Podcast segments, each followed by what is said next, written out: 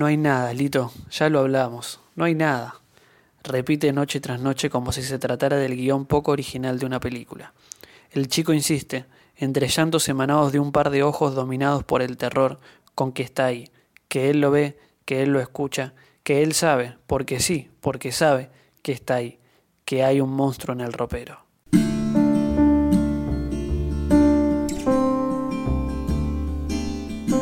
Ideas en tinta. Cuentos para leer o escuchar en cinco minutos. Somos Matías Piccoli y Lucía Rossini. Y hoy presentamos El monstruo del ropero.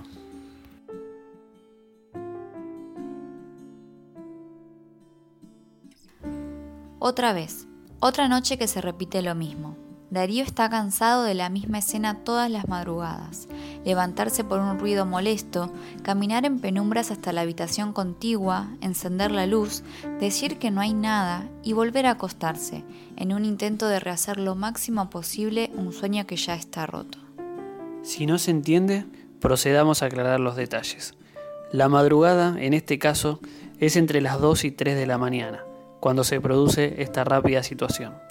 El ruido molesto es el llanto a voz en cuello de Lito, el hijo de Darío que acaricia a los seis años. La habitación contigua es el cuarto donde duerme el niño y donde se despierta asustado todas las madrugadas. Cada madrugada de fin de semana significa para Darío repetir esta secuencia. El lado positivo es que únicamente se produce sábados, domingos y feriados. El lado negativo, además de tener que despertarse, es precisamente esa misma distribución de días ya que son los únicos que tiene al niño en su casa desde el arreglo con Rocío, quien en algún momento fue amor eterno y hoy no es más que un recuerdo, un recuerdo que, no obstante, se manifiesta en peleas frecuentes. Esa repetida escena de madrugada es una de las causas de las últimas discusiones. No es normal que llore así, en su casa no lo hace nunca. Le espetó la mujer la última vez por teléfono. Esa frase, sabe Darío que también lo sabe Rocío, fue una doble daga. Por un lado se presenta como excusa para que Lito pase todos los días con ella y ya no con él. Por otro lado, llama al hogar donde vive ella su casa, de Lito, como si la de Darío no fuera más que un apéndice o una nota al pie en la vida del chico.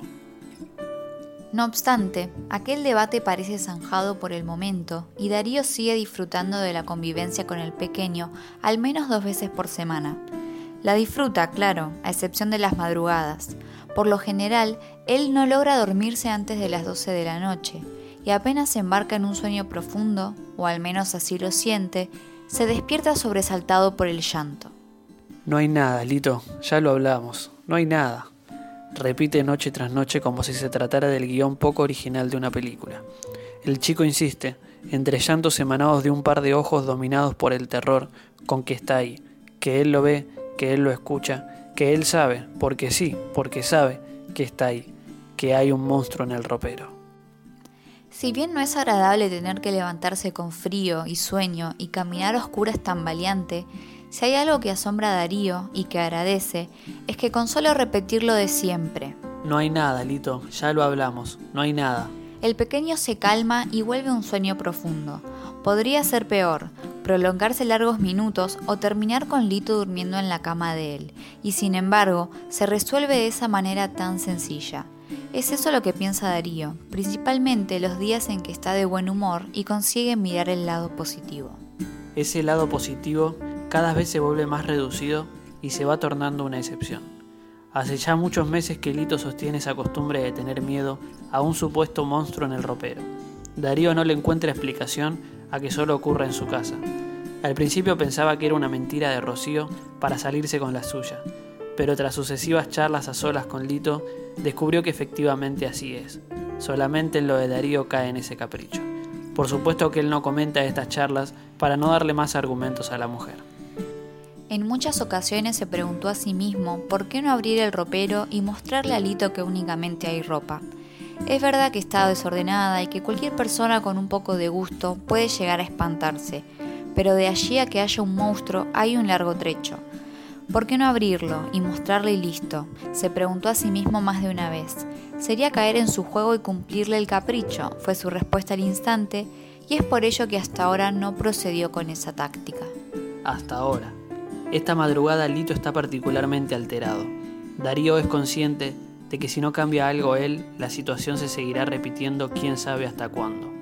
En esta ocasión llega molesto a la habitación y con intenciones de terminar para siempre con aquella histeria. Si lo hace bien, puede ser el comienzo de una nueva etapa, de sueño profundo y continuo, de descanso, de tranquilidad. Al llegar al cuarto de Lito, enciende la luz con brusquedad y se dispone a dejar las cosas claras. Hace un acuerdo con el niño para darle mayor relevancia al asunto.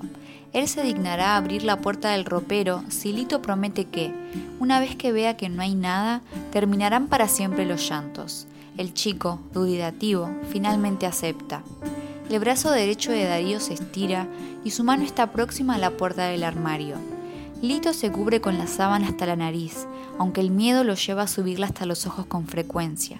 Sin embargo, la única forma de asegurarse de que no hay nada es mirar, no tiene opción.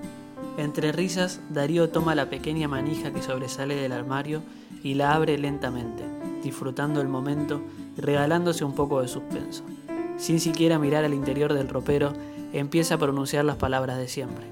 No hay nada, ¿ves? No hay, antes de que pueda completar la frase, un monstruo deforme, con un solo ojo a punto de reventar de sangre, una boca gelatinosa colgante y una piel que se va desprendiendo del cuerpo, se lo lleva para siempre con él. thank you